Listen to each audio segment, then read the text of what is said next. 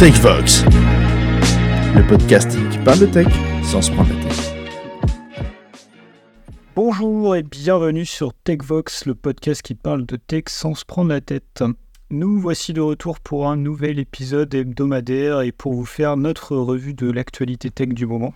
Euh, on est au complet aujourd'hui, tout le monde est là et tout le monde va donner sa, participation à, l'épisode. Euh, et on va commencer par Baptiste qui souhaitait nous parler euh, de quelque chose. Exactement, bonjour tout le monde. Alors pour ma part, je vais vous parler de Microsoft Playwright Testing, donc une librairie pour les tests end-to-end, un petit peu un concurrent à, Cypress, Selenium, etc. si je vous en parle, c'est en termes d'actualité, c'est parce que Microsoft a sorti euh, une version euh, cloud. Donc en gros, c'est pour euh, externaliser toute la partie testing dans le cloud, dans Azure. Et ça, c'est vachement intéressant parce qu'il y a notamment des, entreprises avec énormément de tests end-to-end, donc qui sont coûteux en, termes de, ressources.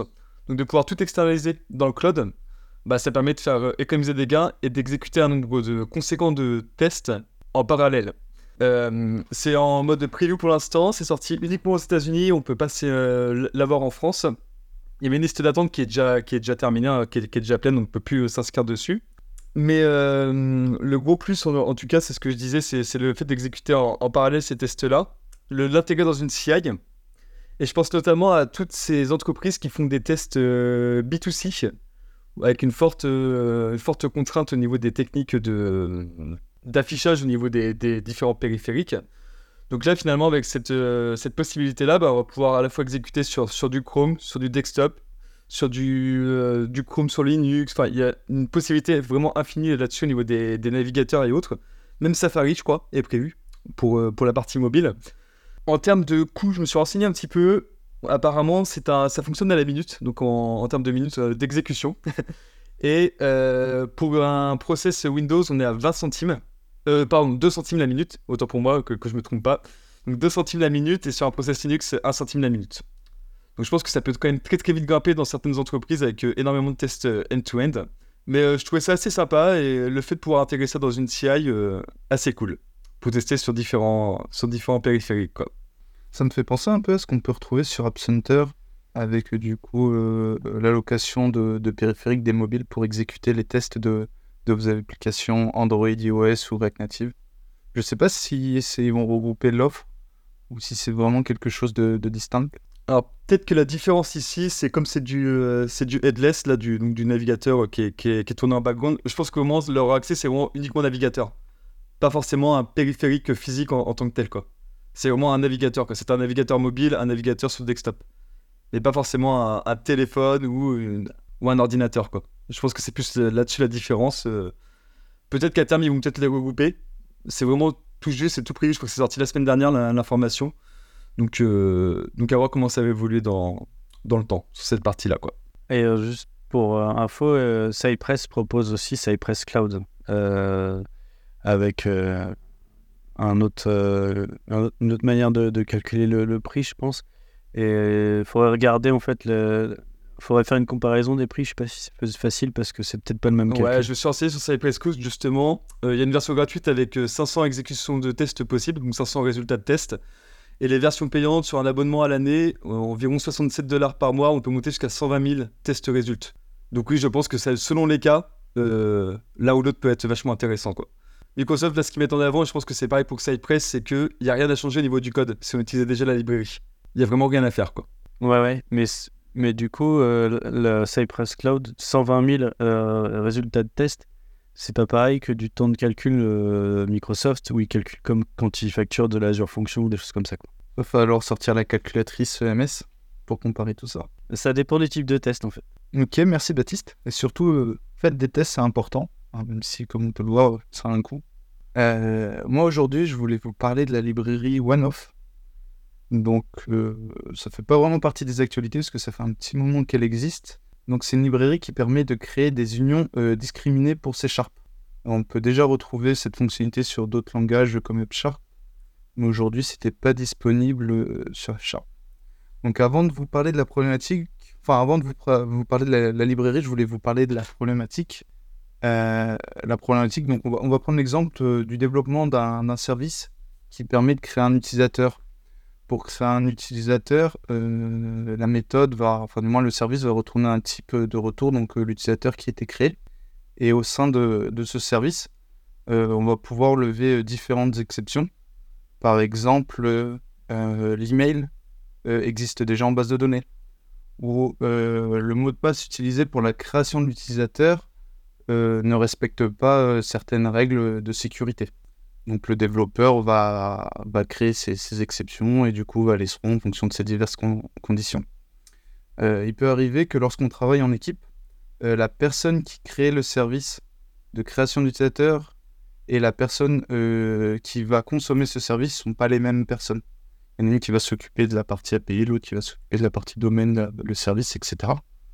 Et du coup, on peut avoir des, des personnes, enfin, ces personnes ne communiquent pas forcément sur ce que peut faire le service ou le service peut ne pas être totalement documenté pour dire attention, ça peut se ce type d'exception, etc. Du coup, la personne, quand, quand elle va s'occuper de la partie API, utiliser le service, donc en effet, elle va l'encapsuler dans un try catch, mais elle va pas forcément faire un catch pour euh, toutes les exceptions qui, sont, qui existent pour retourner des résultats différents. Et du coup, euh, bah, celui qui euh, du coup est sur son IHM, qui est en train de créer son compte, va pas forcément avoir toutes les informations de pourquoi ça a échoué, etc. Et du coup, c'est là que vient l'intérêt de, de, la librairie OneOff. Parce qu'avec la librairie OneOff, en fait, on peut créer euh, un, un, union sur les types de retours. Ça veut dire qu'en fait, on va changer euh, la signature euh, de la méthode. On va plus dire que la méthode retourne un utilisateur, mais la méthode peut retourner l'utilisateur, peut retourner une erreur de type duplicate email, une erreur de type validation, erreur, etc. Du coup, euh, le développeur qui euh, s'occupe de la de l'API, au moment où euh, il veut utiliser le service, et eh ben, il aura tout de suite l'information que cette méthode en fait retourne une combinaison de types et qu'il va devoir gérer. Du coup, bah, ça donne donc var résulte égale wait de, de, create user de sa request. Et au final, il va, il va recevoir un objet de type match enfin un objet qu'il va falloir euh, qu'il applique match avec euh, du coup le, pattern euh, matching. Et du coup, il va falloir qu'il gère le cas. Alors, quand j'ai un utilisateur, voilà, je retourne ça. Quand j'ai un duplicate email, je retourne ça. Quand j'ai une validation error, je retourne ça, etc., etc. Et du coup, je trouve que ça simplifie vachement la vie d'utiliser cette librairie. Voilà. Je ne sais pas si vous l'avez déjà utilisé, mais moi, j'en suis pleinement satisfait. Bah, je ne l'ai jamais utilisé, mais on va peut-être l'utiliser sur un projet qu'on va bientôt démarrer, il me semble. Donc, j'ai hâte de voir ça. J'ai pu la tester sur des projets perso. Personnellement, j'aime énormément cette, euh, cette fonctionnalité-là. Je trouve que ça amène, euh, comme tu l'as dit, beaucoup de clarté. Parce que bah, sinon, enfin, tu parlais des cas des exceptions. Le seul moyen de le savoir, c'est le développeur euh, qui crée le service va penser dans le summary à écrire toutes les exceptions qu'il envoie. Ce que tu peux retrouver sur des, sur des librairies officielles, mais on va pas se le cacher, on retrouve rarement sur la plupart des applications qui sont développées eh ben, merci pour ce sujet. Euh, je vais continuer sur, le, sur la thématique des tests. Euh, je voulais vous parler d'une technique que j'ai découverte il n'y a pas si longtemps que ça, euh, qui s'appelle le snapshot testing. Et je vais, vous, je vais en parler dans le contexte de testing de code legacy. Il y a plein d'autres applications, hein, je, vais je vais surtout parler de celle-là. alors déjà, on, va, on peut commencer par définir ce que c'est du code legacy c'est généralement un code qui est là depuis un certain temps, qui est souvent dépourvu de documentation et de tests. Et donc on a l'habitude de dire sur ce type de code que bah, le code, c'est équivalent à la doc.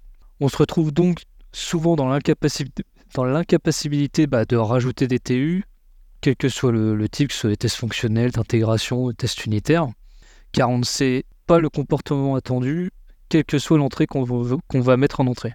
Et on ne sait pas non plus si nos futurs devs qu'on va rajouter euh, sur euh, l'existant va potentiellement en rompre euh, le fonctionnement existant. Et le snapshot testing, du coup, permet de résoudre ce problème en, réalisant les opérations que je vais expliquer tout de suite. On va simplement réaliser des tests sur les fonctionnalités qu'on souhaite couvrir. Donc, ça, ça s'écrit comme un test, comme un TU classique avec une partie arrange, une partie act, une partie assert. Et c'est simplement la partie assert qui va légèrement changer parce que au lieu de vérifier la donnée en sortie de la méthode contest, on va plutôt enregistrer son résultat en fonction des données qu'on passe en entrée. Donc, faut imaginer que au moment où vous allez run votre test, vous allez avoir, il y a plein de manières de le faire, mais pour faire simple, un fichier qui va s'enregistrer avec une entrée associée à une sortie. Et donc, quand vous allez réexécuter ce, la première fois que vous allez exécuter ce test, forcément vous aurez un échec parce que bah, lui, ce qui fait qu'on, ce que font les librairies qui, permettent de faire ça, vont simplement comparer euh, le résultat et l'entrée que vous avez avec ce qu'il a réussi à enregistrer dans sa base de données. Et donc la deuxième fois que vous allez le réexécuter, bah, si vous avez la même entrée et la même sortie, vous aurez un test valide. Pour s'assurer que quand vous allez rajouter des développements sur l'application, vous n'avez pas de régression, il va falloir essayer de se rapprocher des 100% de taux de couverture pour couvrir un maximum de cas. Donc ça c'est pour la, la théorie. Il y a un certain nombre de librairies qui permettent de le faire. Moi, celle que j'ai notée, c'était Verify. Je mettrai le lien euh, en description dans le podcast, bien sûr, euh, que j'ai trouvé plutôt agréable euh, et simple à utiliser dans la manière de, l'écrire. Je voulais savoir si vous avez déjà entendu parler de cette, cette technique, est-ce que vous avez déjà utilisé cette lib dans d'autres contextes? C'est marrant que tu en parles, parce que j'en ai discuté la semaine dernière sur le, projet donc Claquette Moumout, qui permet de faire du, source generator donc de, générer du code C Sharp euh, à partir euh, des interfaces décrites. Et du coup, la problématique, c'était de valider que euh, ce qu'on génère, en fait, on n'a pas d'anomalies qui, viennent se, qui, viennent au fur et à mesure.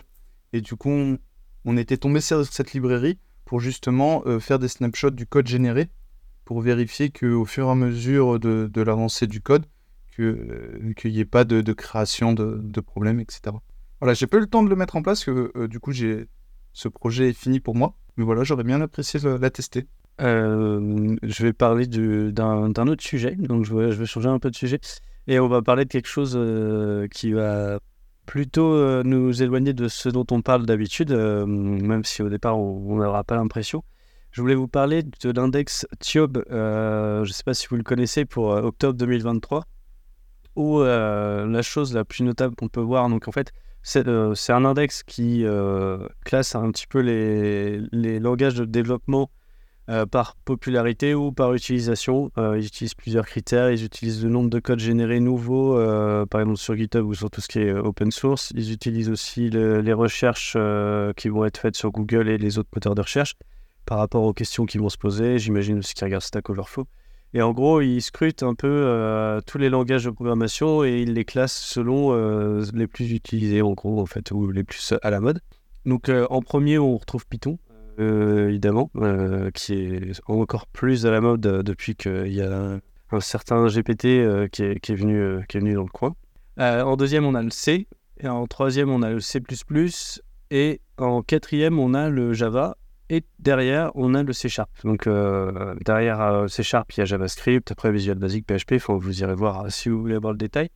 Et ce qui est intéressant, en fait, c'est que le C Sharp remonte pas mal et le, Java descend de la même manière. C'est-à-dire que là, actuellement, c'est en pourcentage, dans hein, le classement, il n'y a plus qu'une différence de 1,2% entre les deux. Donc c'est vraiment euh, une aiguille euh, à tricoter, on va dire. Et là, euh, Java perd 3,92% et C Sharp gagne 3,29%. Donc c'est intéressant, c'est de voir pourquoi, pourquoi ça se passe comme ça. là, je vais vous parler d'une actualité qui s'est passée en février de cette année. C'est qu'on en parlait dans l'épisode précédent. Il y a eu un changement de licence chez Oracle.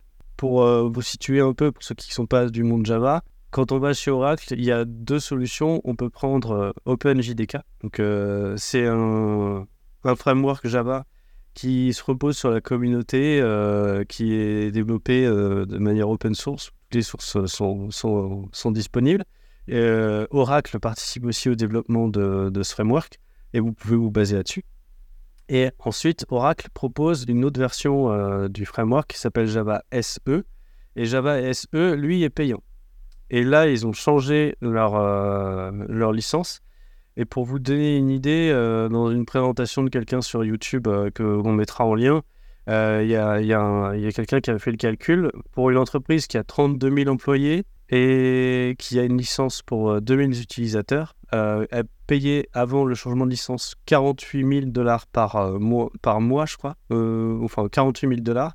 Euh, ah non, par an, 40 000 dollars par an. Et là, elle va être obligée de payer 2,2 euh, millions de dollars par an. Il y a des gens qui disent que c'est multiplication par 5 de leur tarif euh, parce qu'ils ont changé leur manière de, de calculer ça. Et du, coup, euh, ça, ça fait que euh, il y a les concurrents de Oracle qui montent. Il y a aussi une version, notamment, qui est développée par AWS, qui s'appelle Amazon Coreto. Et en fait, ça, c'est comme s'il y avait une explosion un petit peu de, tout l'univers du Java. En fait, euh, en face de ça, on a .NET justement qui a pris qui a fait le, total inverse euh, de, Java, c'est-à-dire qu'ils ont mis open source leur, euh, framework, ils, essaient de tout ouvrir. C'est assez marrant parce qu'en fait, c'est comme euh, s'il y avait une inversion entre les deux. Quoi. Donc, euh, je sais pas si vous aviez vu ça, mais nous, ça nous fait plaisir, on est dans le .NET. Mais quand on est développeur Java, on ne doit pas être très, très, très satisfait, je pense. Euh, juste un truc, euh, avant de, vous laisser euh, re- rebondir là-dessus, je voulais juste aussi vous préciser un truc. Entre OpenJDK et Java SE, quand on regarde, il y a des gens qui disent que Java SE est plus performant. Java SE est basé sur OpenJDK et la plupart des autres versions du framework sont, sur, sont basées sur OpenJDK, donc il y a quand même un noyau commun. Mais quand vous faites de l'OpenJDK, euh, si vous cherchez des performances, vous êtes amené à, prendre quelque chose de soit autre que Java SE ou payer Java SE. Et en plus de ça, Oracle a, a lancé des audits chez leurs clients pour vérifier le nombre de machines, etc., pour vraiment gagner plus de sous. Donc la question qu'on se pose, c'est est-ce que euh, ils sont, euh, ils ont des risques de faire faillite en fait, parce que s'ils demandent autant d'argent, euh, euh, soit c'est que les actionnaires veulent plus de sous, soit c'est qu'ils ont, ils ont un petit souci de finance. Et euh, si jamais eux ils ferment, on pourrait imaginer qu'en fait Java finisse open source et maintenu que par la communauté, ce qui serait quand même un sacré tremblement de terre, dire. Ah, en effet, c'est plutôt une bonne nouvelle pour nous, développeurs. Euh, D'ailleurs, venez en faire chez C2S hein, si jamais vous êtes des anciens développeurs Java. Moi, je trouve que c'est un juste retour des choses. hein. Ça, hum, c'est la récolte de la politique de Microsoft depuis quelques années qui est, je trouve, vraiment bonne, vraiment excellente dans la, euh, bonne mouvance, au contraire de ce qu'a fait Java. Donc, c'est un juste retour des choses. Euh, pour terminer, moi, je voulais vous parler d'un petit outil euh, qui est super intéressant. En quelques mots, en, tant que dev, vous avez sûrement sur votre poste de travail plein de logiciels, de frameworks, de bibliothèques de packages qui sont installés. Euh, c'est pas toujours évident de les installer, de les gérer, euh, notamment quand vous souhaitez identifier ou lister ou tout simplement mettre à jour en fait des, des packages. Euh, sur Windows, depuis pas mal d'années, euh, comme, ce qu'a- comme ce qui est fait sur Linux depuis très longtemps, il existe des gestionnaires de paquets euh, comme Chocolaté, NPM, Pip pour Python ou Scoop, euh, qui, qui aident à, réduire la complexité de la gestion de, de toutes ces apps. Mais chacun a sa propre CLI, a sa propre syntaxe, et du coup, il manquait encore l'anneau, euh, le logiciel unique pour les, pour les gouverner tous. Et ça, ça y est, c'est fait avec Winget UI. Euh, Winget UI, c'est quoi? C'est une GUI euh, qui permet de centraliser la gestion euh, de plusieurs gestionnaires de paquets. Euh, donc en gros, on a une interface qui permet d'appeler les CLI de, Chocolaté, de Pip, de NPM, et du coup bah, de pouvoir lister, installer, désinstaller ou mettre à jour toutes ces applications. Donc bah, c'est simplement un simplificateur. Euh, il a quand même quelques petites fonctionnalités sympas en plus, c'est euh, le côté export-import d'une liste d'applications. Ça peut être pratique quand on veut euh, rebootstrapper un PC rapidement, quand on a un nouvel ordi, ou tout simplement passer une liste de soft à un, collègue. On peut bien évidemment installer des versions antérieures, ça c'est parfois très pratique quand il y a un bug sur une version spécifique, ce genre de choses. Et on a un système de notification en cas de mise à jour, donc ça permet d'être up-to-date sur sa, sur sa liste d'applis. Et il y a un thème sombre, évidemment. Vous savez à quel point je tiens au thème sombre. Donc ça, c'est plutôt confortable. Donc une belle découverte. Euh, moi, je l'utilise, euh, bon, peut-être pas tous les jours, on va pas exagérer, mais régulièrement, c'est quand même euh, plus pratique que de manipuler les différentes CLI. Voilà, c'était ma petite découverte de la semaine. Donc je vous invite à, aller jeter un œil à, cet outil.